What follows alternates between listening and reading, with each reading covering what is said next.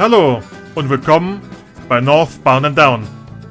Der lange Weg um die Ostsee.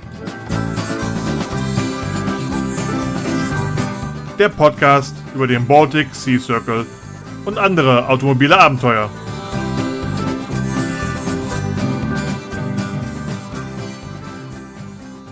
Folge Nummer 15 und diese Ausgabe von Northbound and Down wird freundlicherweise unterstützt von niemanden. Hier könnte eure Werbung stehen. Warum tut sie es noch nicht? Aber wir sind zurück, nachdem es letzte Woche keine Episode gab. Und solange uns niemand einen Betrag von 80.000 Dollar lalala auf den Tisch legt, gibt es noch eine andere Welt neben dem Podcast. Nächstes Wochenende startet zum ersten Mal die Deutschland Rallye vom Superlative Adventure Club. Und was passt besser, als heute Teilnehmer davon im Podcast zu haben? Dabei sind Katrin und Axel. Seit einiger Zeit verheiratet, Sie wollten ursprünglich an einer anderen Rallye teilnehmen, was sie immer noch wollen, aber durch die Absage vieler Rallyes haben sie sich entschieden, zumindest nochmal dieses Jahr auf Achse zu gehen. Daher starten sie bei der Deutschland Rallye. Wir sprechen über ihren ersten gemeinsamen Autofahrt in den Urlaub. Wir testen ihre und eure Kenntnisse über Deutschland vor dem Start und brühen zusammen im Lichte dieses Glückes. Wir schaffen das. Will auch noch witzig sein. Heute beim gemütlichen Sonntagskaffee, denn wir nehmen an einem Sonntagnachmittag auf, sage ich Moin an Katrin und Axel. Hallo, moin. Hallo, moin. Moin, weil ihr kommt aus Seevetal.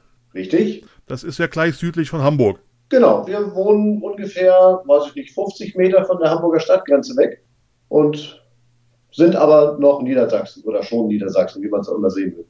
Um es vorwegzunehmen, ihr habt euch bei aktuellen Rallyes als Team Hochzeitsreise angemeldet. Ja. Es sind ja nicht eure ersten Flitterwochen, die dem Team den Namen verleihen. Nee, also äh, wir sind dieses Jahr halt 30 Jahre verheiratet und haben gesagt, so, jetzt könnten wir noch mal eine zweite Hochzeitsreise machen. Und deswegen äh, nennen wir uns eben Team Hochzeitsreise und der BSC 2020 sollte eben unsere zweite Hochzeitsreise werden. Man muss ja fragen, weil wir auch schon Gäste hatten im Talk, die ja im reiferen Alter nochmal ihre erste Hochzeits- oder neue Hochzeitsreise hatten. Bevor wir aber auf eure Hochzeitsreisen eingehen, äh, vielleicht, wenn ihr mögt, stellt euch selbst nochmal in ein, zwei Sätzen selbst vor. Ja, dann fange ich mal an. Also ich wie gesagt, Axel Haupt, bin jetzt mittlerweile 56 Jahre alt, geboren in Wolfsburg und äh, war mal ein paar Jahre bei der Bundeswehr und bin gelernter Diplomingenieur sozusagen. Und irgendwann hat es mich dann über viele Stationen äh, hier nach Hamburg verschlagen, wo ich dann, ja, wo wir jetzt auch seit guten 20 Jahren glücklich sind. Ne? Ja, genau. Ja, mein Name ist Katrin. Äh, ich bin in Hamburg geboren, bin dann ja aufgrund von dem Beruf meines Mannes halt in Deutschland ein bisschen mit umhergezogen. Und wie gesagt, vor 20 Jahren zog es uns dann hier wieder nach Hamburg und wohnen jetzt eben halt hier an der Stadtgrenze. Haben zwei erwachsene Kinder, die ja auch in unserer Umgebung hier wohnen, auch in Seevetal. Im Teamlogo von euch heißt es 30 Years Together on Road. 30 Jahre zusammen unterwegs. Ist das ja. eher sinnbildlich zu sehen oder seid ihr auch wortwörtlich oft im Auto unterwegs gewesen? Also wir sind schon, schon häufig im Auto unterwegs.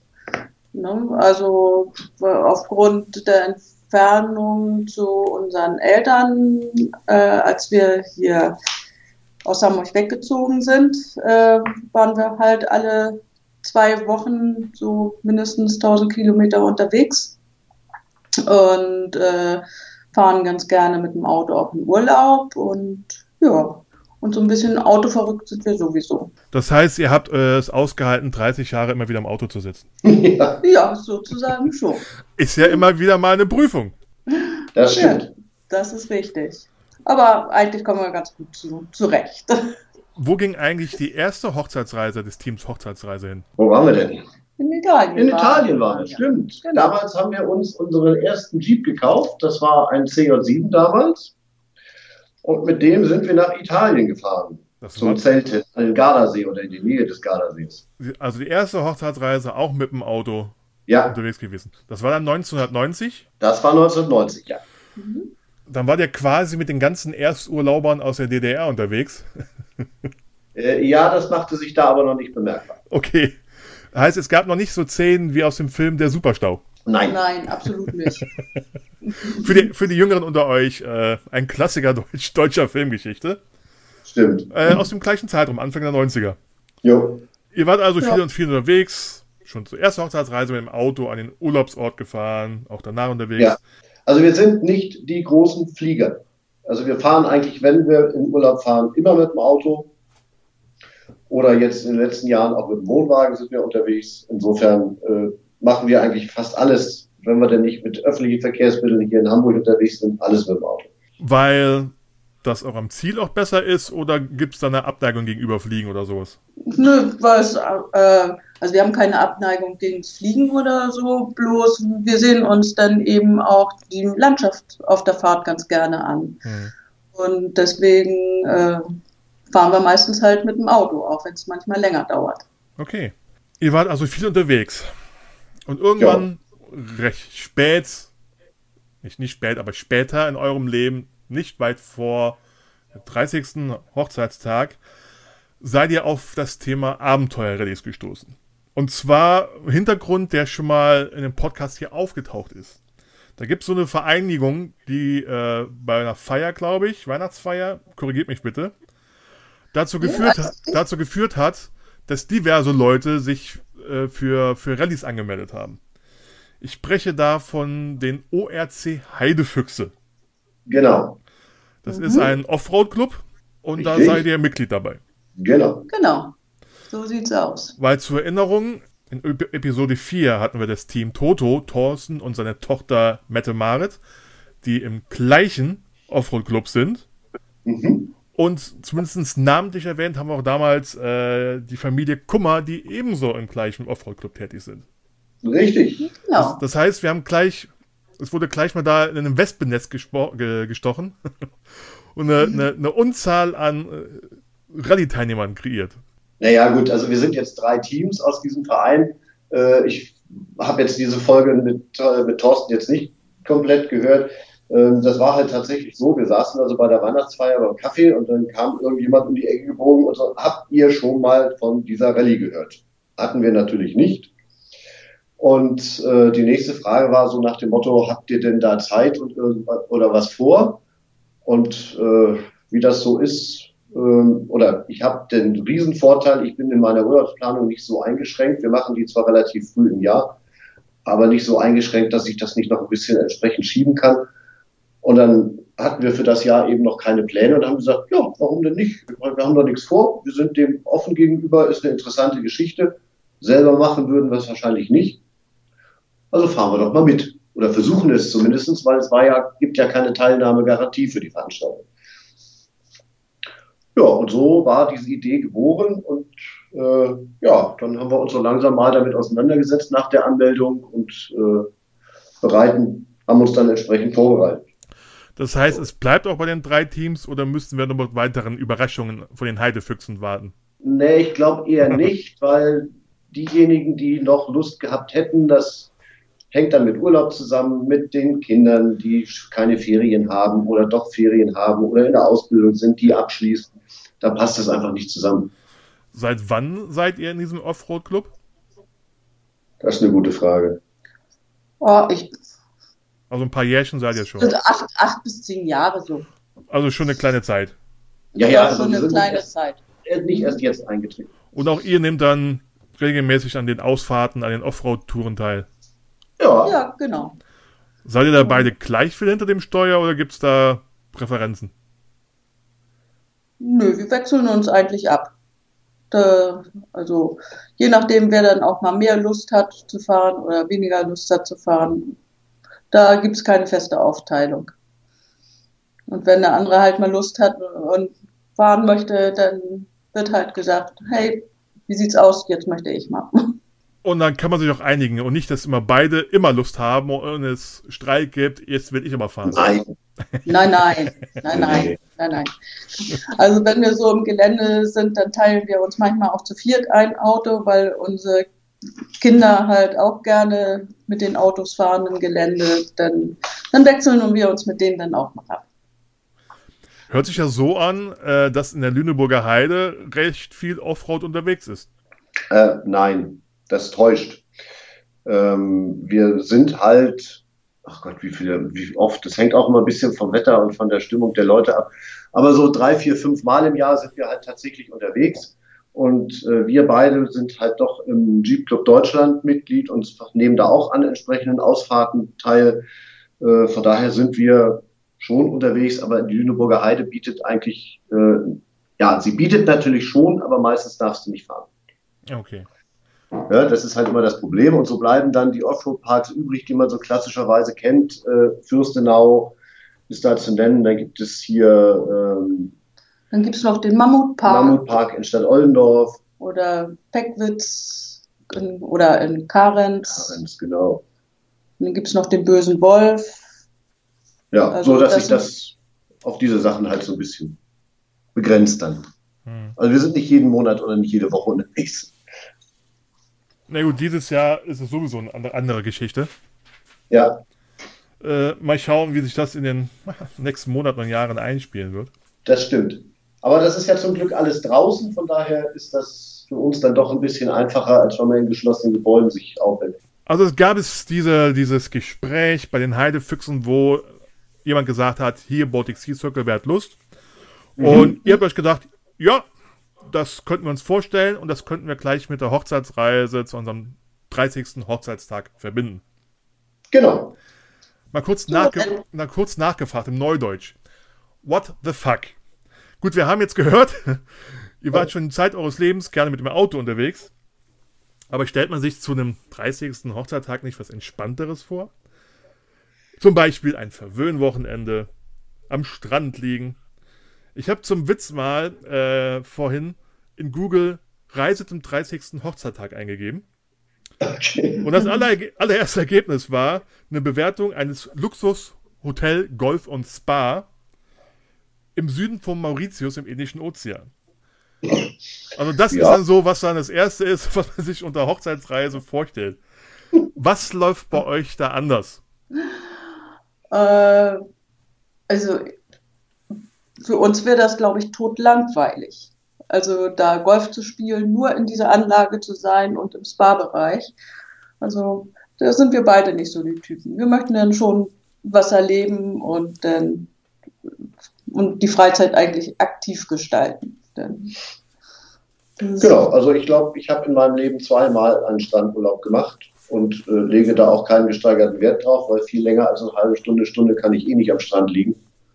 Und ich muss auch nicht, weiß ich nicht, wie viele Stunden im Flugzeug irgendwo hinfliegen. Also dann mache ich das doch lieber entspannt anders. Und äh, ja, und ansonsten muss man natürlich fairerweise sicherlich auch mal gestehen, als wir gesagt haben, wir fahren da mit, wussten wir ja eigentlich gar nicht, was, worauf wir uns einlassen. Das haben wir ja auch erst hinterher so ein bisschen festgestellt. Aber das ist auch überhaupt nicht schlimm. Also das. das, hört, sich, hört sich gut an. Ach, wir haben dann herausgefunden, was es ist. Oh, aber es ist nicht schlimm. Nee, also, absolut nicht. Wie habt ihr das dann herausgefunden? Ihr habt euch gesagt, ja, okay, den Namen kennen wir, vielleicht googeln wir mal oder hören uns ein bisschen an, was ausschaut. Ja, nachdem wir auf der Weihnachtsfeier gesagt haben, ja, hört sich gut an, da fahren wir mit, haben wir uns natürlich dann am nächsten Tag mal ins Internet begeben und haben mal geguckt, was das ist. Und dann festgestellt, okay, ja, das ist ja dann doch in 16 Tagen 7.500 Kilometer. Ist ja dann doch eine Hausnummer. Äh, auf die man sich erstmal einstellen muss, weil man sitzt ja dann doch den ganzen Tag im Auto im Zweifel.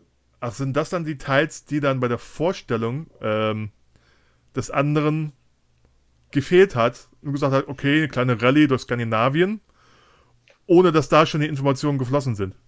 Ja, oder man hat sie nicht so aufgenommen oder nicht so für wahrgenommen. Es ist ja immer so, weißt du, du sitzt da beim Kaffee und klönst darüber, was man denn machen könnte und klappt das so dahin, aber da fragt, also ich zumindest, da fragt das nicht im ersten Moment. Für uns war das eine nette Idee und deswegen haben wir gesagt, da fahren wir mit. 16 Tage und 7.500 Kilometer sind ja auch zu vernachlässigen. Das sind ja nur ja. Rand, Randbemerkungen. Naja, ich meine, da hängt ja noch ein bisschen was da dran. Ich meine, du musst ein Auto haben, du musst dich vorbereiten, du musst ein bisschen Equipment kaufen und dir zulegen, sofern du das noch nicht hast. So schaut's Äh, aus. Das kommt ja noch dazu. Nun sind wir durch die Camperei mit dem Wohnwagen in der glücklichen Situation, dass wir doch etliches schon haben äh, und da nicht ganz so viel dazu kaufen mussten oder besorgen mussten. Aber es ist, äh, naja, es ist halt auch nicht, nicht ohne. Ne? Auto ist ja auch immer so ein Thema, was man dann auch erst nochmal besorgen muss. Und da sind wir beim Thema. Vorbereitungen müssen natürlich beginnen. Man schaut halt, okay, auch wenn es ein Vorlauf ist von einem Jahr oder anderthalb Jahre, macht man sich ja trotzdem Gedanken. Heißt, äh, aus, aus der Erwähnung heraus, ihr hattet zu dem Zeitpunkt noch nicht das Fahrzeug in Besitz, womit ihr jetzt gefahren wäret. Genau, das mussten wir uns erst besorgen und da muss man sich dann ja auch mal Gedanken machen. Damals, als wir eingestiegen sind, war es ja noch so, 20 Jahre altes Auto ist ja geblieben, aber als wir gestartet sind, waren auch noch die 2500 Euro als Preisobergrenze drin. Ja, schon mal Gedanken machen, was man da für ein Fahrzeug nimmt und in welchem Zustand denn sich so etwas befindet, was man da bekommt. Aber hättet ihr nicht schon was gehabt? Ihr hattet doch schon einen Jeep zu Hause, oder? Wäre der nicht alt genug gewesen? War der zu neu? Der war nicht alt genug. Okay. So gesehen haben wir sogar zwei Jeeps schon zu Hause gehabt. Äh, die waren aber beide nicht alt genug. Mhm. Und insofern stellte sich halt die Frage, was nimmt man denn? Und äh, nachdem wir dann eine ganze Zeit geguckt und gesucht und gemacht haben, kamen wir dann irgendwann zu dem Schluss, nee, also einen VW-Bus will ich nicht haben, einen- irgendeinen Golf oder irgendwas will ich nicht haben. Und sind wir wieder beim Jeep gelandet. Naja, Ihr habt euch entschieden, wir bleiben bei Jeep. Habt Ja. aber dann geschaut, okay, dann suchen wir was innerhalb von Jeep in einem äh, Altersrahmen, der, der dann passt. genau. Genau, so sieht's aus. Habt ihr dann den sofort gefunden, den ihr jetzt habt, oder wie war die Suche? Nee, also wir haben schon äh, ein gutes halbes Jahr haben wir gesucht. Haben uns auch ein paar angeschaut und so und äh, ja, hatten halt ein bisschen gedauert, bis wir dann unseren Herman gefunden haben. Und jetzt ist er bei uns und ja, machen wir ein bisschen schick für die Rallys. Euer Herman. Habe ich drüber gelesen. Wie der Name gefunden wurde, wisst ihr immer noch nicht, oder? Nö, das war so ein Geistesblitz irgendwie. Aber so. das war doch, das war doch Friederike. Aber egal. Gut, Herman heißt der Kleine. Äh, Ja. Was genau ist es denn jetzt? Das ist äh, ein Grand Cherokee.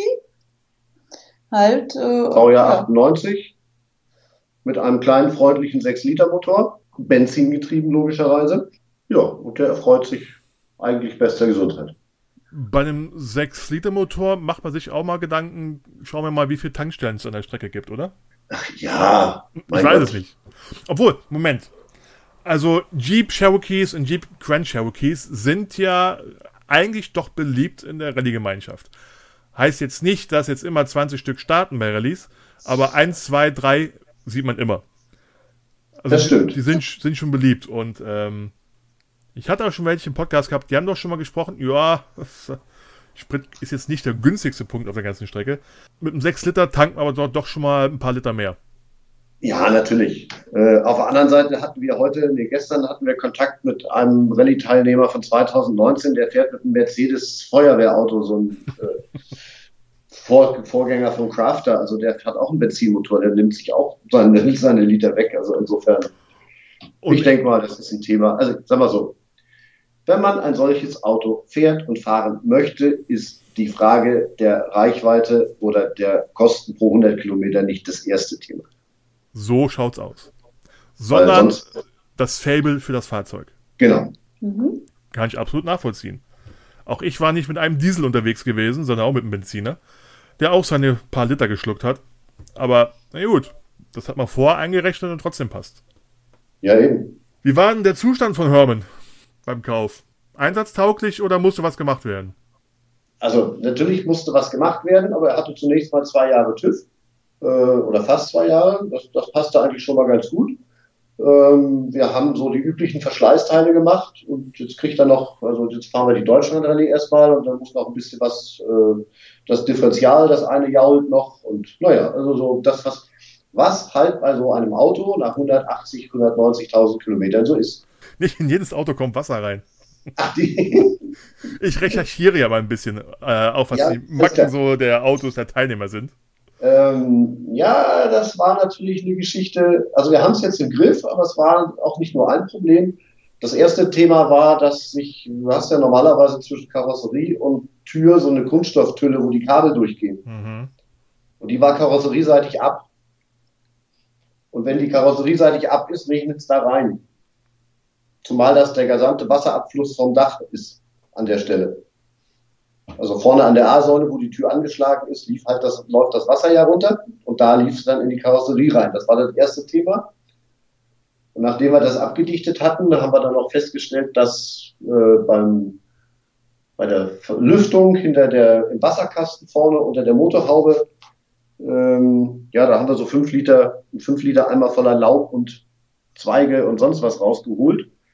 Das war das zweite Punkt, wo es reingelaufen ist. Und dann der dritte Punkt war die Durchführung des, für das Kondenswasser der Klimaanlage. Das heißt, das Wasser, das Kondenswasser der Klimaanlage lief nicht auf den Boden draußen, sondern lief unter Teppich.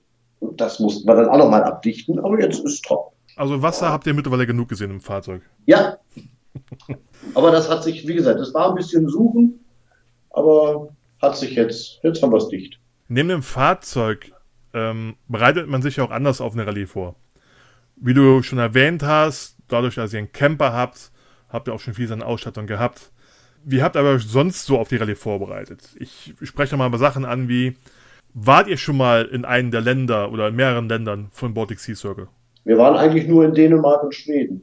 Also Südskandinavien, kurz gesprochen. Ja.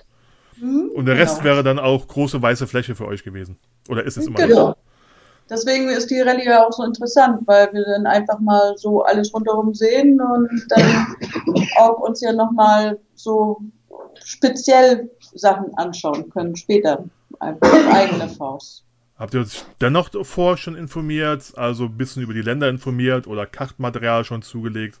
Nee, das haben wir tatsächlich noch nicht, weil dann kam ja Corona. Okay. Und dann äh, haben wir erstmal ziemlich alles auf Eis gelegt.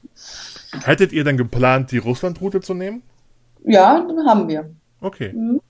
Also wir haben auch schon Reisepässe beantragt, die liegen aber immer noch auf. Hm. Müsste bei unserer Gemeinde und äh, also internationaler Führerschein, den haben wir auch schon hier und so. Also das so weit waren wir dann schon. Aber den Rest haben wir dann erstmal lahmgelegt. Ja. Weil im April wurde es ja dann schnell klar, dass es mit dem Baltic Sea Circle so nichts wird. Genau. Ja, abgesagt wurde er dann, glaube ich, Anfang Mai irgendwie. Ne? Ja, aber seien wir ehrlich, wir haben da nicht mehr mit viel gerechnet, mit gerechnet. Nee, ne, natürlich nicht. Weil das ist ja für den Veranstalter auch äh, eine Geschichte, wenn du, wenn du drei Monate lang auch so veranstaltungsseitig nichts vorbereiten kannst, dann ist halt irgendwann mal, gibt es eine Deadline, wo du sagen, kann, sagen musst, jetzt ist Stopp. Wie weit wären eure Vorbereitungen gewesen? War das, war das Auto zu, zu dem Zeitpunkt schon fertig zum Losfahren? Oder hättet ähm, ihr in den letzten zwei, drei Monaten noch irgendwas machen müssen? Also wir hätten noch ein bisschen was machen müssen. Aber äh, das war also eigentlich so, der normale Service stand halt noch ja. an. Also wir hätten noch die, die, also das Motoröl neu machen müssen und, und solche Sachen halt. Aber ansonsten war, war und ist er fahrtbereit. Also wir sind mittlerweile mit dem Auto auch um die 9000 Kilometer schon gefahren. Also es ist, er ist auch ständig im Einsatz.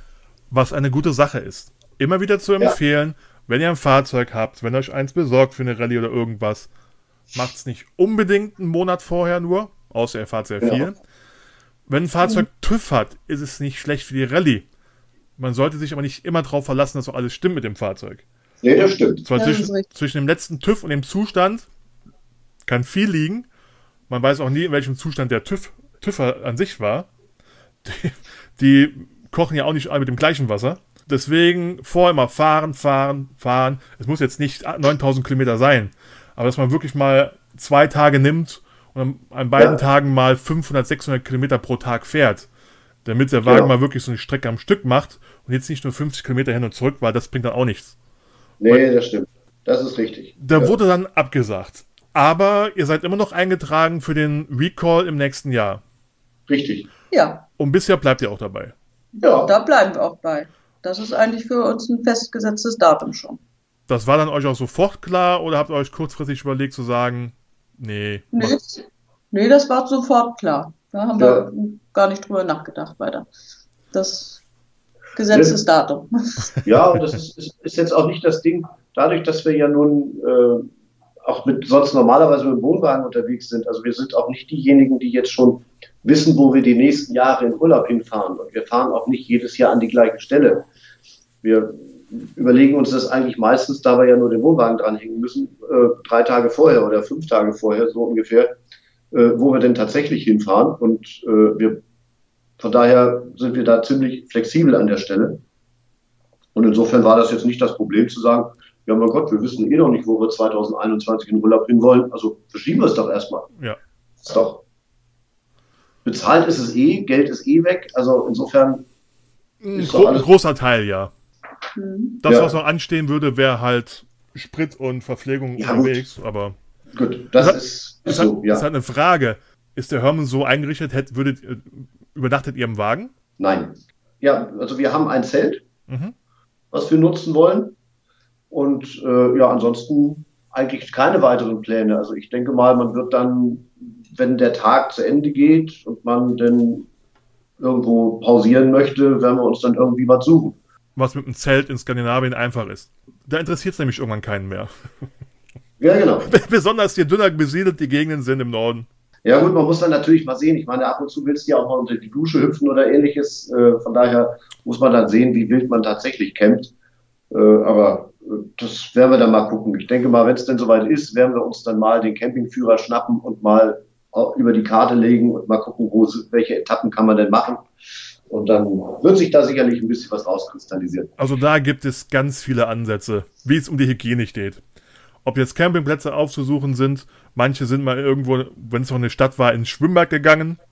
Genau. Mit, mit dem Bereich. Skandinavien hat ganz viele Seen zum Reinspringen. Ja. Auch das kann helfen. Gut, jetzt nicht unbedingt mit Shampoo, Shampoo voll machen, aber. Ja, selbst da gibt es ja Lösungen. Also Richtig. Also selbst da gibt es ja Richtig. mittlerweile äh, entsprechend biologisch abbaubare Shampoos oder ja. Duschgels oder ähnliches. Äh, das ist ja alles mittlerweile, Richtig. geht das ja. Ich kann einen großen, großen Outdoor-Ausrüster sitzen ähm, und äh, da kann man schon etliches äh, an solchen Mittelchen kriegen, mit denen man auch tatsächlich notfalls im See hüpfen kann. Ja, ist auch meine, meine Angehensart, auch ich habe mal so Mittelchen dabei. Ist aber auch gut, dass wir nochmal erwähnen, dass eben nicht das handelsübliche Shampoo genutzt werden soll das draußen. Äh, weil hier geht es zwar auch ins, ins Wasser runter, aber irgendwo kommt noch eine Kläranlage dazwischen und ja. da sollte man dann schon abbaubare nutzen. Aber es gibt fast nichts Schöneres, als morgen sich im noch nicht ganz wohl temperi äh, temperierten schwedischen See äh, zu waschen. Ja. Aber 2020 äh, ist immer noch da und eure Jeep-Abenteuer-Rallye-Lust war immer noch geweckt und ihr dachtet, hm, statt nur 9000 Kilometer so rumzufahren, könnten wir trotzdem noch was angehen. Weil dann kam nämlich von Superlative Adventure Club plötzlich die Deutschland-Rallye auf den Plan. Ja, genau.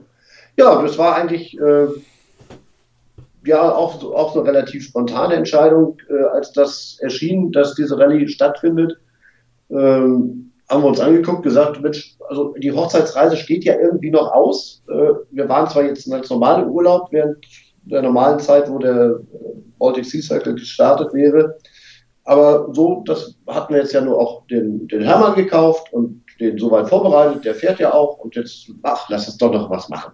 Und was natürlich noch dazu kam, ich musste, ich hätte sowieso Urlaub gehabt, zwar eine Woche vorher, aber ich musste den halt nur eine Woche verschieben. Und das war problemlos möglich und insofern ergab sich das dann halt. Die Deutschland-Rallye, wie wir von den Jungs von SAC erfahren haben, hatten die schon als bestehendes Konzept in der Schublade. Und es hat nicht okay. be besser gepasst als dieses Jahr, aufgrund der Umstände, die jetzt wirklich auch umzusetzen, äh, damit die immer noch was im Rallye-Kalender haben, was man durchführen kann. Ja. Dann, das ist die, dann ist die Frage, warum die Deutschland-Rallye? Sollte man als Deutscher mit gewisser Lebenserfahrung sein Land und die Geschichte nicht schon genug kennen? Was war dann der Reiz, da an der Deutschland-Rallye teilzunehmen oder sich anzumelden für? Also der Reiz war eigentlich die Veranstaltung an sich. Äh, dass das nur die Deutschland-Rallye ist, liegt in der Natur der Sache, denke ich jetzt mal. Ähm, und außerdem, ich sag mal so, wir sind schon in Deutschland ziemlich weit rumgekommen. Aber eben waren wir, wir waren halt noch nicht überall. Und äh, es geht jetzt ja, wenn ich mir die Strecke so grob angucke, äh, von Hannover Schmünden Richtung Ostsee und dann an den Außengrenzen quasi Richtung Süden ins Alpenland. Da war ich in der Form auch noch nicht überall so intensiv oder wir nicht so intensiv. Und so eine Rallye hat natürlich den Charme, dass man in relativ kurzer Zeit, also komprimiert, eben viele Eindrücke sammelt und viele Ecken mal sieht, wo man sonst nicht war oder noch nicht gewesen ist. Und ich, wir sehen das zumindest mal auch vor dem Hintergrund, dass man das Ganze sicherlich auch mal mit dem Wohnwagen wiederholen kann und sich ein bisschen mehr Zeit nimmt als eine Woche. Das stimmt in der Tat so. Das ist von meiner Erfahrung. Man hat zwar an sich während der Rallye nicht viel Zeit an jedem Ort, den man interessant findet, aber man findet viele Orte, die man sich auf eine Bucketlist oder To-Do-Liste setzt, wo man dann sagt, genau. Hm, irgendwann muss ich da nochmal für ein Wochenende, ein paar Tage oder sonst noch was hin. Ja, genau. So, so betrachten wir das eigentlich. Und äh, da sind ja auch schöne Ecken dabei. Ich tippe mal, man wird auch sicherlich irgendwo in Dresden vorbeikommen oder am Elbsandsteingebirge da hinten. Das kennen wir nicht und wollten eigentlich schon mal hin, aber haben es eigentlich auch nie geschafft. Und ich finde, das ist jetzt mal so ein Anlass, äh, das aufzunehmen und mal sich auch solche Ecken anzugucken, um zu sehen, wo kann man denn später nochmal hinfahren. Naja, eins haben die Rallyes ja gemeinsam, auch im SAC.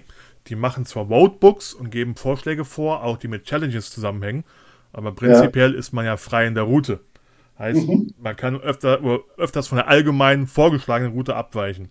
Und wir werden dann eben auch auf der Route selber uns dann noch ein paar Sehenswürdigkeiten dann raussuchen.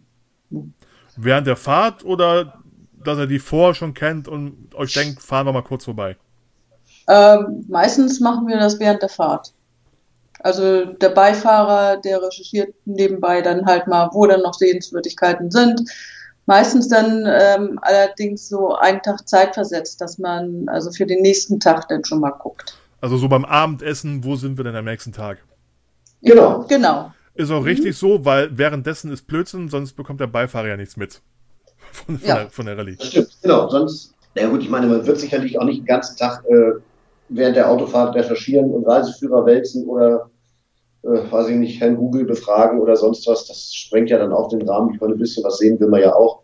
Und ich kenne jetzt so ein Roadbook noch nicht. Wir fahren ja das erste Mal, also ich habe jetzt überhaupt noch keine Idee, wie so ein Roadbook aussieht, was da, wie detailliert das ist und äh, welche Aufgaben da gestellt werden und wie die was es da gibt. Also das werden wir uns dann anschauen. Also ich, das bekommt ja irgendwie am Start, ne? Habe ich gelesen. Ja, ich kenne jetzt nichts von der Deutschland-Rallye. Wenn es so wie bei den anderen ist, ich spoiler da nichts. Wenn natürlich Challenges haben die immer gemacht, damit man mit der indigenen Bevölkerung in Verbindung kommt. Ja. Was natürlich eine größere Herausforderung ist irgendwo in Russland als in, obwohl in Bayern kann es auch eine Herausforderung sein. äh, Sprachlich bestimmt an der Stelle. Ja, wenn, wenn der Preuße da ankommt und nach irgendeinem ja. Ort fragt. Einerseits gibt es tägliche Challenges, das kann sein, irgendwas zu finden oder irgendwas zu machen, irgendwas darzustellen, das mit einem Foto, wie auch immer zu belegen. Mhm. Dann äh, gab es immer Challenges, die, die, die irgendwann auf der Strecke gemacht werden können, die jetzt nicht unbedingt länderbezogen war. Wenn es zum Beispiel heißt, ist im Münchner Hofbräuhaus eine Weißwurst ja. ist das ziemlich begrenzt äh, lösbar. Ja. Wenn es aber heißt, äh, keine, keine Ahnung, entführen Schaf, das kannst du irgendwo in Deutschland machen. Ja, das stimmt. Das sind übrigens ja. keine Aufgaben, ich, ich kenne die Aufgaben nicht. Das weiß eben nur, es gibt halt ortsbezogene oder bei anderen Rallyes länderbezogene Sachen. Ähm, mhm. Und es gibt eben auch unabhängige Sachen.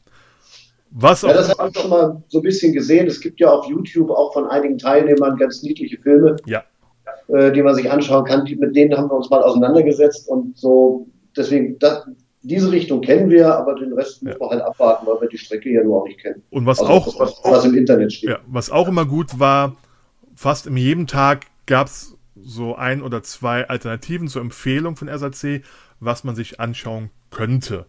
Also mhm. jetzt unabhängig von der Challenge, sondern das ist das in der Nähe auf, auf diesem Tag. Vielleicht ist das was für euch. Ähm, mhm. Keine Ahnung, irgendwo in Norwegen, da war es an dem Tag mal, schaut euch, ihr könnt euch die, die Stadt anschauen in der Nähe oder erfahrt diese Passstraße. Also einfach so Vorschläge. Mhm. Also die machen auch Vorschläge, die man auch einen Abend vorher mit einfließen lassen kann, wo man langfährt. Die jetzt unabhängig von Challenges oder Aufgaben oder sonst was sind. Die Challenges sind immer ganz witzig, weil man eben mit der Bevölkerung in Kontakt kommt. Bei der Deutschland-Rallye wird es sich, sicher witzig sein, irgendwas mit dem Bayern zu machen, mit dem Sachsen oder mit dem Friesen. Ja, Ja. Mit, mit dem Friesen ist für euch sicher einfacher, für den Bayern nicht. Da aber auch hier Teams aus ganz Deutschland kommen, wird es mit Sicherheit den einen oder anderen Kulturschock geben, das denke ich auch. selbst ja. im eigenen Land. Aber, also da muss ich sagen, sind wir Kummer, oder ich bin da Kummer gewohnt. Ich arbeite für ein süddeutsches Unternehmen. Insofern bin ich da sprachlich schon relativ bewandert. Ich verstehe zumindest fast alles. Sprachlich ist eine Sache, aber äh, ja, wie der Schlag Menschen hintertickt, kann eine ganz andere sein. Ja, gut, das stimmt. Ab und zu habe ich ja im Podcast mal so, ein, so eine kleine Quiz-Frage, also Schnellfragerunde gemacht und so ein paar Themen rausgehauen. Wie heißt euer Auto? Habt ihr Maskottchen und sonst so weiter? Was wir hier schon drin sind. Hier habe ich euch ja schon was anderes angedroht, weil ihr die ersten im Podcast seid, die die Deutschland-Rallye vom SAC mitmachen. Und eben mal eine Frage auf abziele, kennt man denn als Deutsche nicht ganz Deutschland?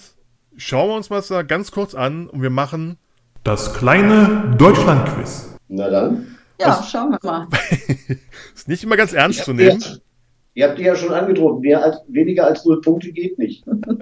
Du kennst meine Punktevergabe nicht.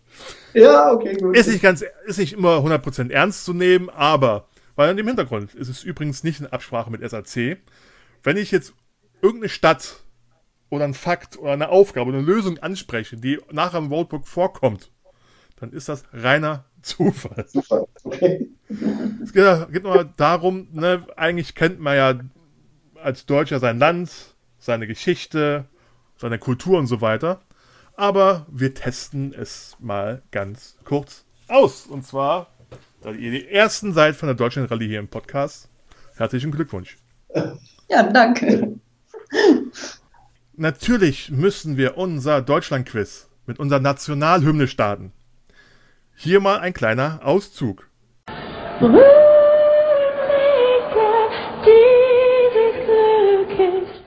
Brüh im Lichte dieses Glückes. Wer kennt sie nicht, diese Zeile aus unserer Nationalhymne?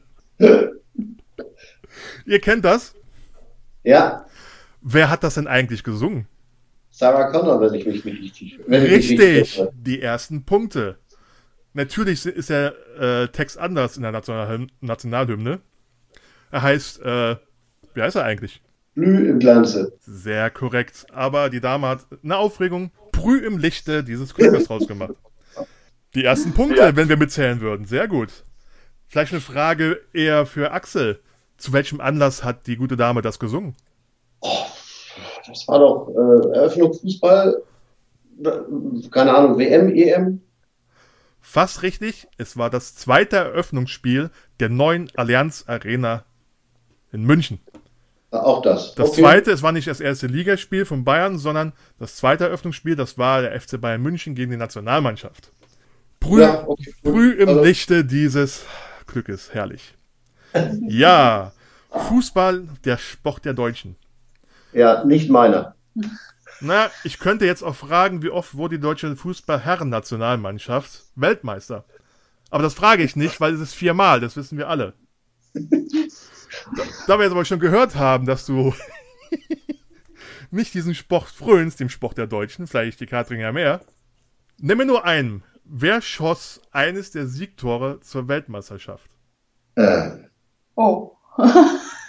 Wir wurden Weltmeister Das war 1954, 1974, 1990 und 2014. muss ich passen. Wie gesagt, ich bin da nicht firm. Also mir würde jetzt so Müller einfallen. Halte Mein diese Frau Gott. fest, Axel, halte diese Frau fest. Richtige Antwort. 1954 in Bern. Kopfball abgewehrt aus dem Hintergrund müsste Rahn schießen. Rahn schießt. Tor! Tor! Tor! Tor! Uwe Rahn war WM-Siegtorschütze 54. Gerd Müller, korrekt genannt, gegen die Niederlande 1974 in München. Müller und 2-1. Andi Brehme mit einem Elfmeter 1990 in Rom Jetzt ist der Ball freigegeben worden. Rechter Fuß und Tor! Tor Deutschland! Elfmeter-Tor durch Andreas Brehme. Und Und 2014 war es Mario Götze gegen Argentinien. Und jetzt äh, kommen sie nochmal die Deutschen über die linke Seite. Ball kommt in die Mitte rein, die Möglichkeit für Götze. Tor!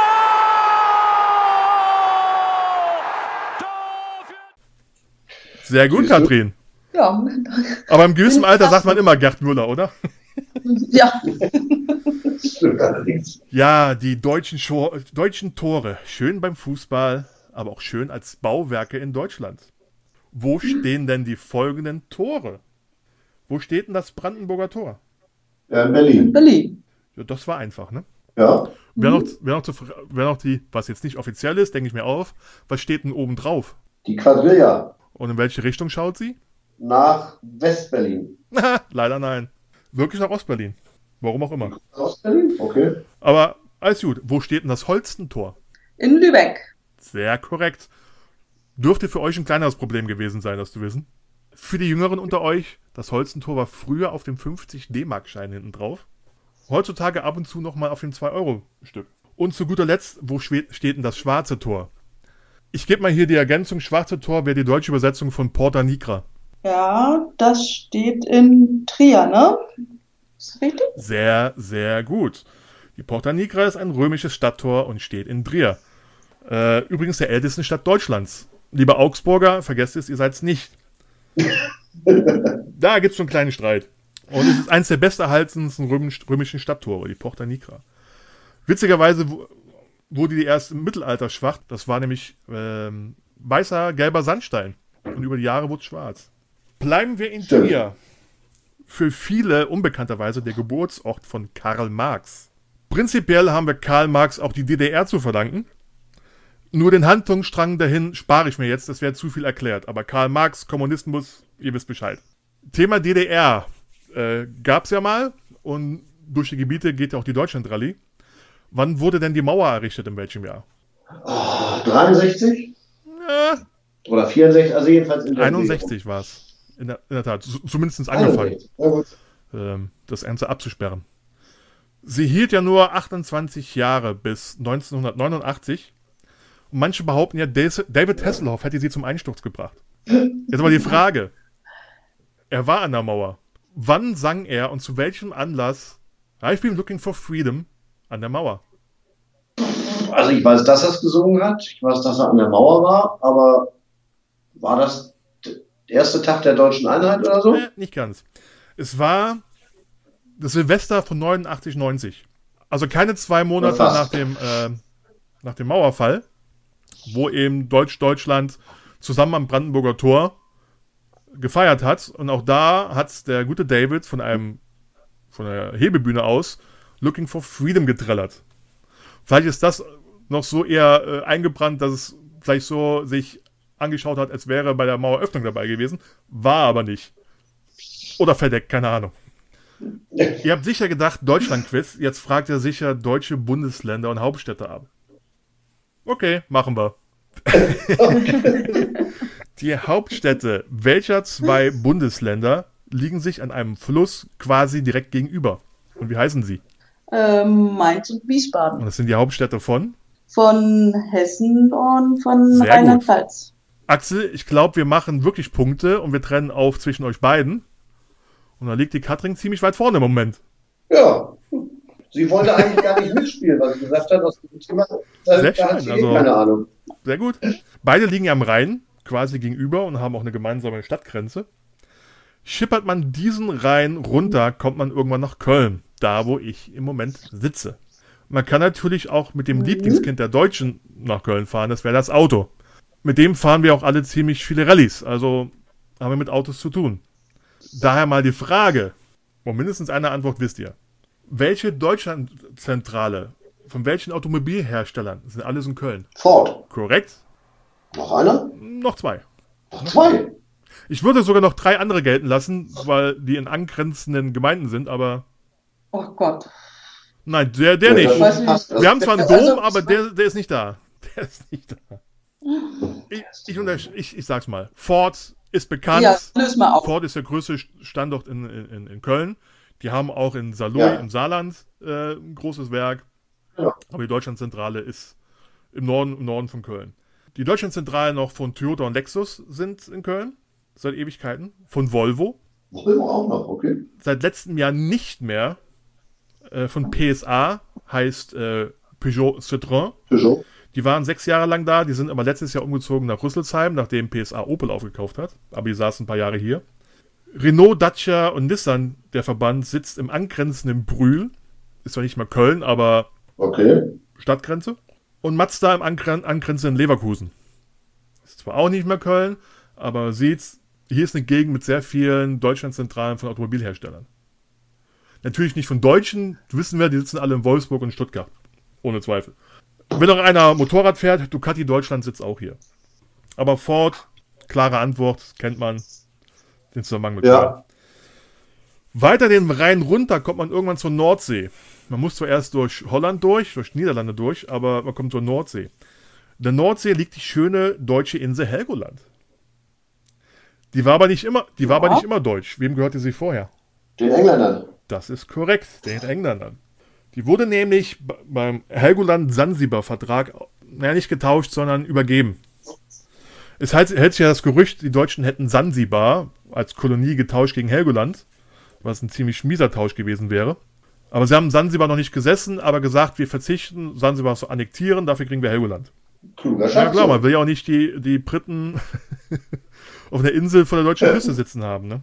Ja, genau. Damit schließen, schließen wir den Kreis zur Nationalhymne vom Anfang des Quizzes.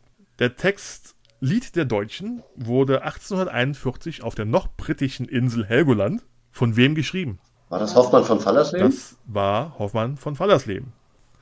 Heute würde man sagen, featuring Josef Haydn, weil Josef Haydn hat dann die Melodie von einem alten Gassenhauer von ihm zugesteuert und das wurde dann die Nationalhymne. Das war Hoffmann von Fallersleben. Und das war unser kleines Deutschland-Quiz. Na, siehst du. Vielen Dank, dass ihr den kleinen Spaß mitgemacht habt. Aber man sieht, Hat ja auch nicht viel geklappt.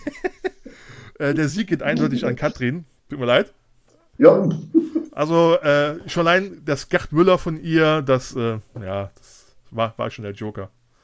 Aber wie gesagt, danke für den kleinen Spaß. Ich dachte mir, zur, zur, zur ersten Deutschland-Rallye muss man mal schauen, was kann man alles über Deutschland fragen. Auch wenn es so komische Sachen sind, die jetzt sich nicht nur um Bundesländer und Hauptstädte drehen. Zurück zum Thema Deutschland-Rallye. Wann geht's los? ja, wir starten ja am 3. Oktober, wenn ich das so richtig im Kopf Das habe. müsste der Samstag in sein, Hannover Schwinden. Ja, das ist der Samstag, am Tag genau. des Solidaritätszuschlages. Äh, der deutschen Einheit, Entschuldigung. Womit der Samstag ein Feiertag ist und kein, ja, kein Werktag mehr. Ja, und wir werden aber schon einen Tag vorher hier starten, damit wir dann entspannt dort ankommen und den Rallye-Start dann Weil der Start können. ist wo? In Hannover Schwinden.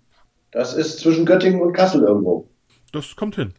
Und die geht bis zum 11. Oktober, glaube ich, habe ich gelesen. Jawohl, bis zu dem Sonntag da drauf quasi. Genau. Genau. Jetzt habt ihr ja schon für den Baltic Sea Circle euch was für die Charity ausgedacht. Und wenn ich richtig gesehen Ja. habe, übernehmt ihr das jetzt, Anführungszeichen, einfach für die Deutschland Rallye. Richtig? Wen unterstützt ihr denn mit eurem, mit eurer Rallye?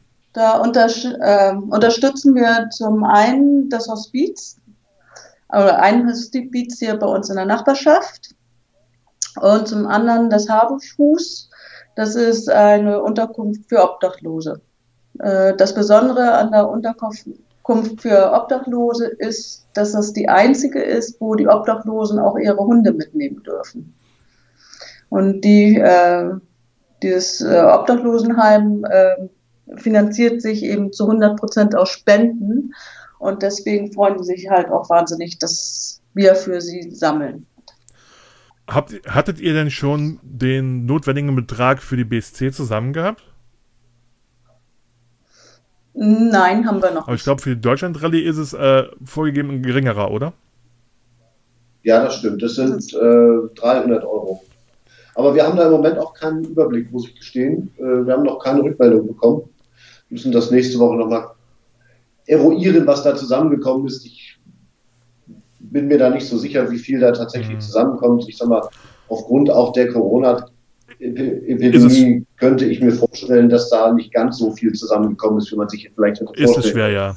Aber es sind ja zwei gute Sachen, die unterstützt. In, in und um Hamburg sitzen ja auch viele Leute, die die Rallyes von SRC kennen und mitgemacht haben, weil es halt an, angenehm Ja. ist, dass man in Hamburg startet. Oft, sage ich mal, besonders beim Baltic Sea Circle. Äh, es gibt also auch viele aus dem Bereich Hamburg, die zum BSC angemeldet sind und nicht fahren dieses Jahr, sondern nächstes Jahr fahren. Wenn der ein oder andere noch einen Euro oder zwei oder drei übrig habt, hier sind zwei gute Sachen im Raum Hamburg zu unterstützen. Vielleicht kommt ja doch noch was zusammen, weil jeder Euro zählt, egal wie viel. Ähm, Genau. und es ist ja noch so gesehen zwei Wochen Zeit, da zu, da zu unterstützen. Es ist ja bis zum Zieleinfahrt, wird ja eigentlich immer gerechnet. Genau. Genau. Jetzt haben wir auch am Donnerstag eben noch ein Treffen äh, dort vor Ort. Und da werden wir nochmal ordentlich die Werbetrommel auch dafür äh, schwingen und dann ja, Ihr seid ja auch schon im, mit ein bisschen Pressearbeit und Ja. so noch dabei. ihr seid ja auch schon im Newsletter gelandet von ähm, einem der beiden Institutionen. Richtig. Mhm. Inklusi Und inklusive Treffen mit einer Schirmherrin oder wie war das? Nee, das nee, haben wir eine, noch. eine Schir- Schirmherrin war Ach so. nicht dabei. Das war nur die, äh, Le- Leiterin. die Pressearbeit Ja, okay, dort gut. macht. Ja, die Schirmherren waren trotzdem im anderen Artikel auf der gleichen Seite, das überträgt sich. Das, Genau, das, das sieht immer gut aus. ist wohl wahr, ja.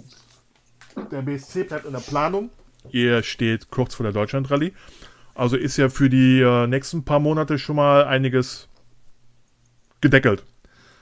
Wenn wir alles alle davon Ja. ausgehen, dass wir irgendwie durch den Winter kommen und nächstes Jahr starten können. Ich bin da mal optimistisch. Das stimmt. Das wollen wir mal ausgehen, ja. Ja. Das ist, Rallye-Teilnehmer sind immer optimistisch. Wenn am, Ta wenn am Ja, Start mal- irgendwas klackern hörst im Auto, denkst du dir, ja, das hält bis zum Ziel. Ja. Muss ja. Ja, das ist der Zwangsoptimismus, genau. Ähm, da wir jetzt auch langsam zum Ende von diesem Podcast kommen. Normalerweise sage ich immer, wir sehen uns am Start, aber ihr habt noch eine Rallye dazwischen. Ihr seid bei der Deutschland-Rallye. Ja.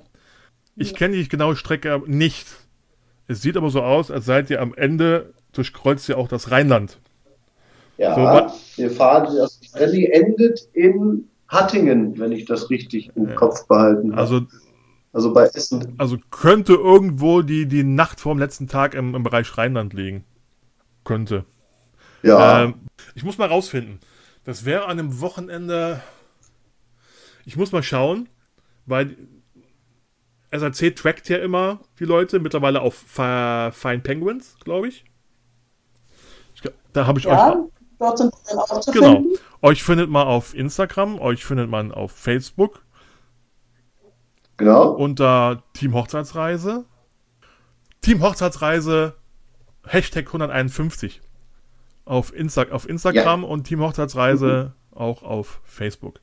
Und auf Fine Penguins, da geht man am besten über SAC und die Deutschland-Rallyes. Die haben dann einen Link zu allen GPS von, die sich angemeldet haben. Wobei wir sagen müssen, das GPS ist ja nur zur Nachverfolgung, nicht zur Streckenplanung. Und dann kann man auch sehen, wo er dann steckt. Ich werde dann mal schauen, wenn die Meute sich auf das Rheinland zubewegt, ob ich erahnen kann, welche Strecken ihr fahrt. Oder Ja. wer immer Ja. interessiert ist, ähm, ich weiß nicht, ob ich noch andere Leute kenne von der Deutschland Rallye, ob ich irgendwo am Streckenrand ran, äh, sehe und irgendwas euch äh, vor die Fahrbahn schmeiße, keine Ahnung. Ja, Und wenn ich mich, Ja. und wenn, und wenn ich mich selbst auf die Fahrbahn schmeiße, um zu gucken, wer noch Biervorräte hat. Ja, Weil, werden wir haben. Wir haben auch ja, weil es wird in Bereichen von Deutschland schwer, nicht über Autobahnen zu fahren. Ja, das ist richtig. Wobei, wenn man, ich habe, äh, also wenn man mit der richtigen Karte fährt und damit ein bisschen umgehen kann, kriegt man das Nein, schon ich hin. meine jetzt nicht, klar, mit Karte kriegt man es hin, aber wo dann wirklich sich alles auf Autobahn konzentriert und dann ähm, ja die Umwege nicht über Autobahn zu fahren doch schon größer oder länger sind. ja, Wenn ich das als. Beispiel denke, ich bin südlich von Köln, müsste nördlich von Köln, dann kann das auch ohne Autobahn schon ein bisschen dauern. Das stimmt. Also das war nämlich der Gedanke, der mir eben auch kam. Also normal auf dem flachen Land ist es ja nicht das Riesenproblem, Nein, nicht auf der Autobahn zu fahren. Aber gerade in den Ballungsgebieten wie Ruhrgebiet Ja. oder, oder, oder Berlin oder ähnliches, da kann es schon ganz schön mühsam sein, wenn man nicht über die Autobahn fahren will. richtig. In, in Ländern wie Skandinavien ist es einfach, weil gibt es doch nicht so viele Siedlungen. Aber hier ist mehr eher auf deutsche Effizienz und Schnelligkeit bedacht. Ja, Das heißt, wenn man durch die Städte durchfahren muss oder drumherum und ohne Autobahn, kann es schon mal ein bisschen länger werden als der Stau auf der Autobahn. das stimmt. Aber egal, ich werde mich mal am 10. irgendwo hinstellen ähm, und die Find Penguin Live Updates äh, anschauen. Vielleicht sehe ich hier irgendeinen. Ansonsten Wir planen sind wir. ja schon da auf Fine Penguins. Stehen wir ja schon in Hannover Schmünden. Ja, ja, das, das, das habe ich gesehen. Ja. Das nützt, nützt mir jetzt nicht. Ich muss schauen, wo ihr alle am 10. am 10. seid. Ansonsten planen wir alle weiter für den 2020 Recall nächstes Jahr. Genau. Wir gehen ja gehetzt auf, auf die Strecke, weil ja einen Tag später die 2021er uns folgen werden. Ja, das bin ich, da bin ich ja mal gespannt, wie das so sich darstellt, wenn denn alle Teams des, der 2020er Tour fahren und einen Tag später die 2021er Tour. Da dürfte ja doch ziemlich viel los sein auf der Straße. Wie genau ausschauen wird, ist ja die große Überraschung. Aber ob die einen so rumfahren, die anderen so rumfahren, keine Ahnung. Aber das kriegst du in der Menge auch nicht unbedingt so hin. Äh, wir werden sehen. Ja, Die, die, das, das Ende des Feldes von dem einen und die Spitze des ersten werden sich irgendwann vermischen. das stimmt. Aber die Länder sind groß, da ist genug Platz. Ja, und wenn alles klar ist, die gleiche Strecke fahren wollen, dann geht das ja auch. Vielleicht kriegen wir äh, All- All-Inclusive-Bändchen. die mit dem gelben Bändchen dürfen mittwochs zur Party und die mit dem blauen Bändchen donnerstags. Das ist, das ist eine gute Möglichkeit, ja. Wir lassen uns überraschen. Wir Genau. lassen uns Nicht, überraschen. nichtsdestotrotz, wir bereiten uns alle vor auf den 2020 Recall im Juni nächstes Jahr. Genau. Äh, ich habe auch noch ein bisschen was zu tun. Und wir haben ja viel Zeit, wo wir ein bisschen was machen können. Weil ihr müsst ja auch das Thema Charity dann auch nochmal neu angehen. Das ist richtig. Irgendwie. Außer da gibt es noch eine Lösung. Keine Ahnung. Aber na gut. Ansonsten würde ich sagen, wie zu jedem, ich verfolge so ziemlich jedem, mit dem ich spreche, ein bisschen online, was so getrieben wird. Vielleicht mache ich kurz vor auch nochmal so eine Abfrage, wie der letztendliche Status ist oder ob sich was ändert. Ansonsten sage ich, wenn wir uns nicht mehr hören, sehen, lesen, dann aber spätestens beim Start zum Baltic Sea Circle 2020 Recall nächstes Jahr. Jawohl, Ja, das freuen wir uns. Bis spätestens dann. Dann vielen Dank euch beiden, dass ihr euch die Zeit und die Lust genommen habt, hier mitzumachen. Gerne. Und ich wünsche euch ein schönes Wochenende. Danke gleichfalls. Gleichfalls. Tschüss. Hat Spaß Tschüss. gemacht. Tschüss.